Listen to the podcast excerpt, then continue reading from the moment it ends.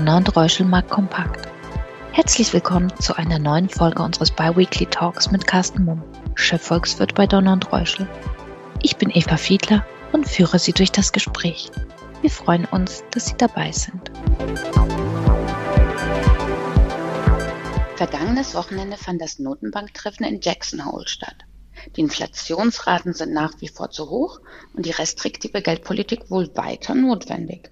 Kann man es so zusammenfassen, Carsten? Oder was sind deine wichtigsten Erkenntnisse? Ja, man kann die Aussagen zur Inflation und zum weiteren, zur weiteren Gestaltung der Geldpolitik genauso zusammenfassen. Und insofern kann man sagen, es gab also von dieser Seite nichts Neues äh, in Jackson Hole. Das war auch die allgemeine äh, Markterwartung und das war auch der gleiche Tenor, wie die großen Notenbanken eben vor diesem internationalen Notenbankertreffen in eigentlich jeglicher Sitzung, bei jeglicher Gelegenheit ähm, erwähnt hatten. Entsprechend haben auch die Äußerungen von Jackson Hole kaum Auswirkungen auf die Börsen gehabt. Ähm, man kann eigentlich sagen, nur die Optimisten, die wurden enttäuscht. Und das sind diejenigen, die erwartet hatten, dass von Seiten der US-Notenbank äh, das definitive Ende des Zinserhöhungszyklus ausgerufen wurde oder wird. Das ist eben nicht der Fall gewesen und darum gab es zwischenzeitlich mal so einen ganz kleinen Rücksetzer an den äh, Aktienmärkten, aber im Grunde genommen kaum Auswirkungen. Mhm die angesprochenen Optimisten. Einige Marktteilnehmer gehen ja davon aus, dass im September eine Leitzinserhöhungspause eingelegt wird. Aber je nachdem, wie Daten zu Inflation, Arbeitsmarkt und Wachstum ausfallen, könnte die FED die Leitzinsen im November dann ja wieder annehmen, oder? Ja, das steht im Raum. Das ist eine Möglichkeit. Das hat äh, Jerome Powell, der Präsident der US-Notenbank FED, auch ähm, ganz bewusst, glaube ich, ähm, weiterhin offen gelassen. Also er hat eben nicht gesagt, wir sind fertig fertig mit den Leitzinsanhebungen, sondern wir müssen weiter restriktiv bleiben und es könnte sein, dass die Leitzinsen weiter steigen. Ähm, ich glaube es allerdings nicht. Ähm, ich denke nicht, dass wir jetzt in der September-Sitzung eine Leitzinsanhebung sehen. Die Markterwartungen sind so ein bisschen gestiegen, dass eventuell im November dann eine Leitzinserhöhung kommt, aber auch das glaube ich nicht. Denn der Hintergrund ist, dass es mittlerweile doch relativ deutliche Anzeichen dafür gibt, dass sich jetzt auch die US-Wirtschaft stärker abkühlt. In der letzten Woche wurden Einkaufsmanager-Indizes veröffentlicht, die in den USA bisher im Vergleich zu vielen, vielen anderen Volkswirtschaften weltweit immer noch sehr robust waren. Aber die sind auch mittlerweile deutlich gefallen. Also die Unternehmen, Unternehmensstimmung sinkt. Man ist da nicht mehr ganz so optimistisch, was die Produktion in den kommenden Monaten angeht.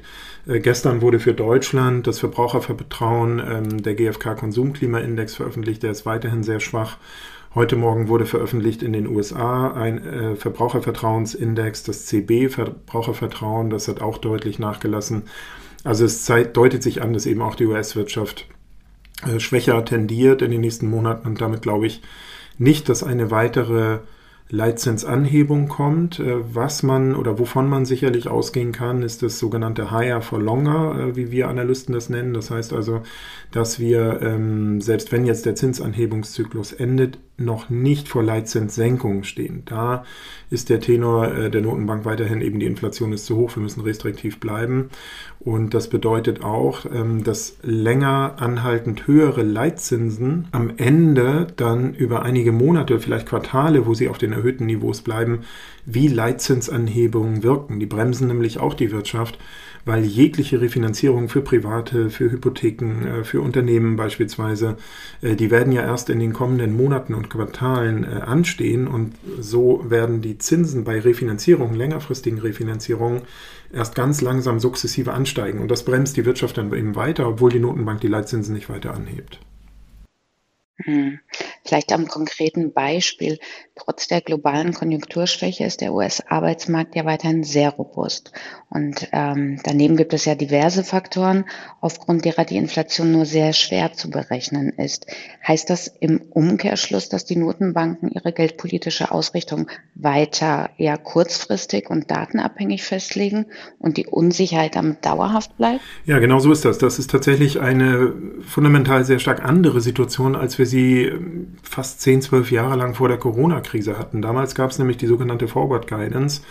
Und das heißt, die Notenbanken, die haben sich damals eben Null- und Negativzinsen, die wir ja hatten, äh, auf Quartale und fast Jahre hinaus festgelegt und haben gesagt, wir bleiben ultra expansiv, ähm, solange bis die Inflation eben ansteigt und mindestens das nächste Jahr beispielsweise. Das war äh, so, eine, so eine beispielhafte Aussage. Ähm, das hat sich völlig gewandelt. Ähm, die Notenbanken fahren ihren geldpolitischen Kurs, wie du sagtest, datenabhängig. Das wird auch so bleiben.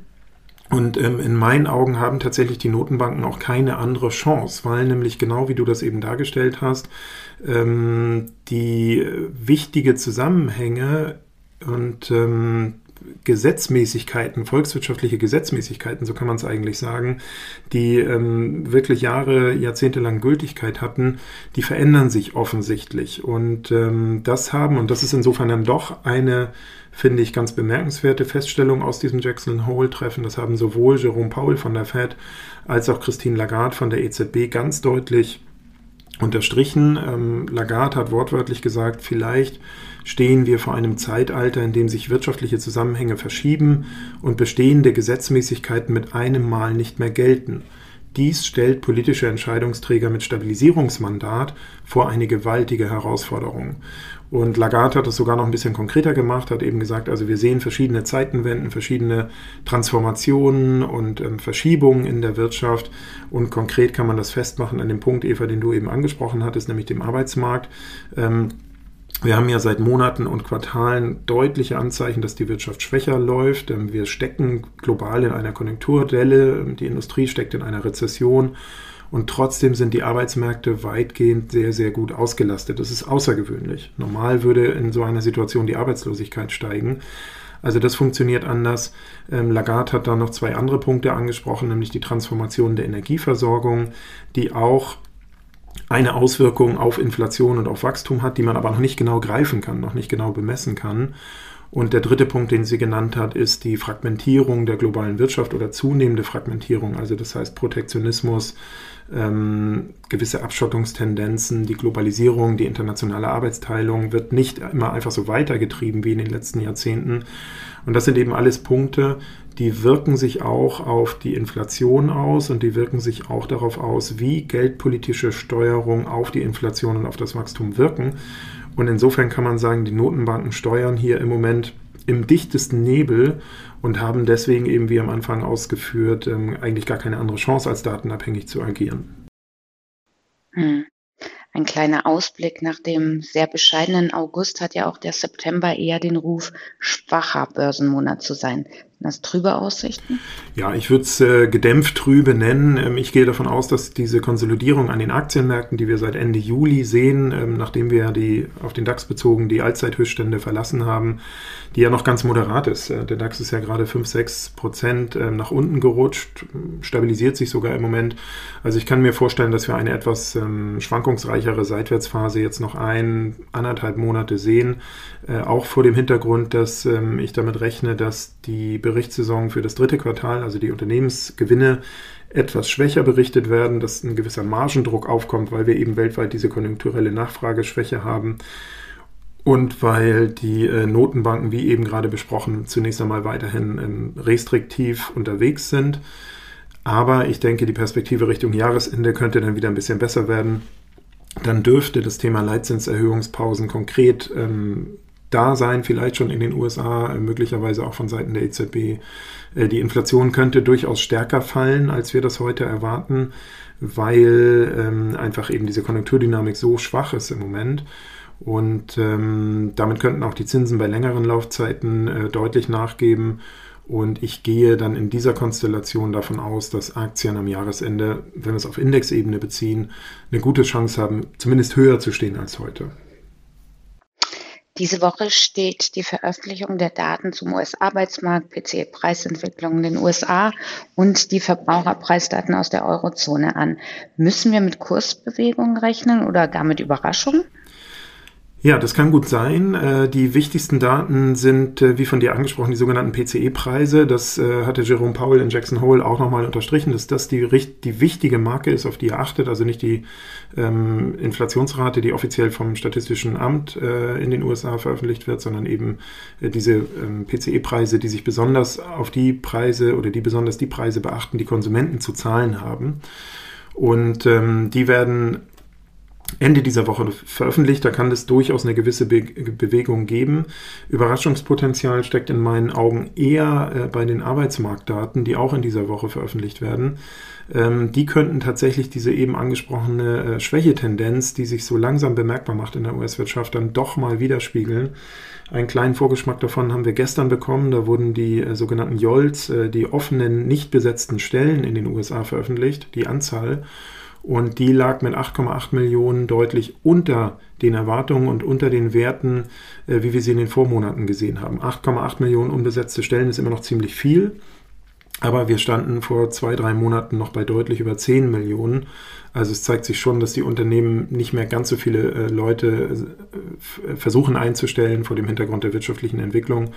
Und das könnte dann auch dazu führen, dass am Freitag die Arbeitsmarktdaten schlechter ausfallen als erwartet, also vielleicht die Arbeitslosenquote steigt, die neu geschaffenen, äh, also neu besetzten Stellen nicht ganz so hoch ausfallen wie erwartet. Und ähm, wenn wir auf die Eurozone schauen, dann werden in dieser Woche noch veröffentlicht die Verbraucherpreisdaten äh, für August. Ähm, auch das könnte, wie eben schon angesprochen, ähm, durchaus sein, dass wir hier ähm, stärker sinkende Inflationsraten sehen als erwartet. Aber größtes Überraschungspotenzial in meinen Augen liegt bei den Arbeitsmarktdaten. Wie ist das zu interpretieren? Generell kann man sagen, immer dann, wenn sich also Anzeichen für eine wirtschaftliche Abschwächung konkretisieren durch diese Daten, dämpft das die Inflationserwartungen und damit werden ähm, oder rückt diese erhoffte Zinserhöhungspause näher. Und das führt dann dazu, das ist vielleicht auf den ersten Blick ein bisschen seltsam, aber das führt dazu, dass also schwache Wirtschaftsdaten an der Börse, an der Aktienbörse tendenziell für steigende Kurse sorgen. Genau das haben wir gestern gesehen, nachdem die JOLs veröffentlicht wurden, äh, weil man eben davon ausgeht, dass die Notenbanken dann schneller die, Zins, äh, die Zinserhöhung beenden. Vielleicht nochmal abschließend apropos Jerome Paul. Er sagte ja sinngemäß, es braucht eine Phase wirtschaftlicher Schwäche, um den Inflationsdruck dann dauerhaft zu brechen. Siehst du hierfür Anzeichen? Ja, die Anzeichen sind da. Die äh, wirtschaftliche Schwäche konkretisiert sich ähm, jetzt, wie gesagt, auch so langsam in den USA. Wenn wir in die anderen Volkswirtschaften schauen, insbesondere in die Eurozone oder auch nach China, dann ähm, haben wir hier schon seit einigen Monaten wirklich schwache wirtschaftliche Daten, die sich zuletzt auch nochmal verschlechtert haben. Ähm, die IWF-Prognosen, die vor zwei Monaten veröffentlicht wurden, äh, lassen auch nur ein relativ schwaches Wachstum erwarten, weltwirtschaftlich drei Prozent. Das ist im historischen Vergleich relativ wenig. Ähm, die Gruppe der Industriestaaten soll so 1 bis 1,5 Prozent Wachstum ähm, erfahren in diesem Jahr. Deutschland ähm, wird wahrscheinlich in diesem Jahr ähm, auch aufs Gesamtjahr gesehen negatives Wachstum haben. Das heißt, diese wirtschaftliche Schwächephase ist da. Und äh, du hast es richtig gesagt, Paul hat ähm, das ganz klar nochmal unterstrichen, dass er ähm, bevor oder damit die Inflation äh, sich abschwächt, auch eine längere Phase wirtschaftlicher Schwäche erwartet. Und ähm, insofern ist das zumindest das, was wir im Moment äh, vor Augen haben. Ähm, wie gesagt, ich halte es durchaus für möglich, dass die Inflation dann wegen dieser wirtschaftlichen Schwäche auch stärker fällt, dass Leitzinssenkungen dann auch im Laufe des ersten Quartals 2024 schon wieder zur Diskussion stehen. Ähm, aber erstmal ähm, stehen wir auf jeden Fall vor diesem wirtschaftlichen Tal. Hm. Es bleibt spannend. Vielen Dank für den Einblick, Carsten, und wir hören uns dann am 13. September. Sehr gern. Ich freue mich drauf. Danke für Ihr Interesse. Seien Sie in zwei Wochen gerne wieder dabei. Ihr und Reuschel, Markt Team.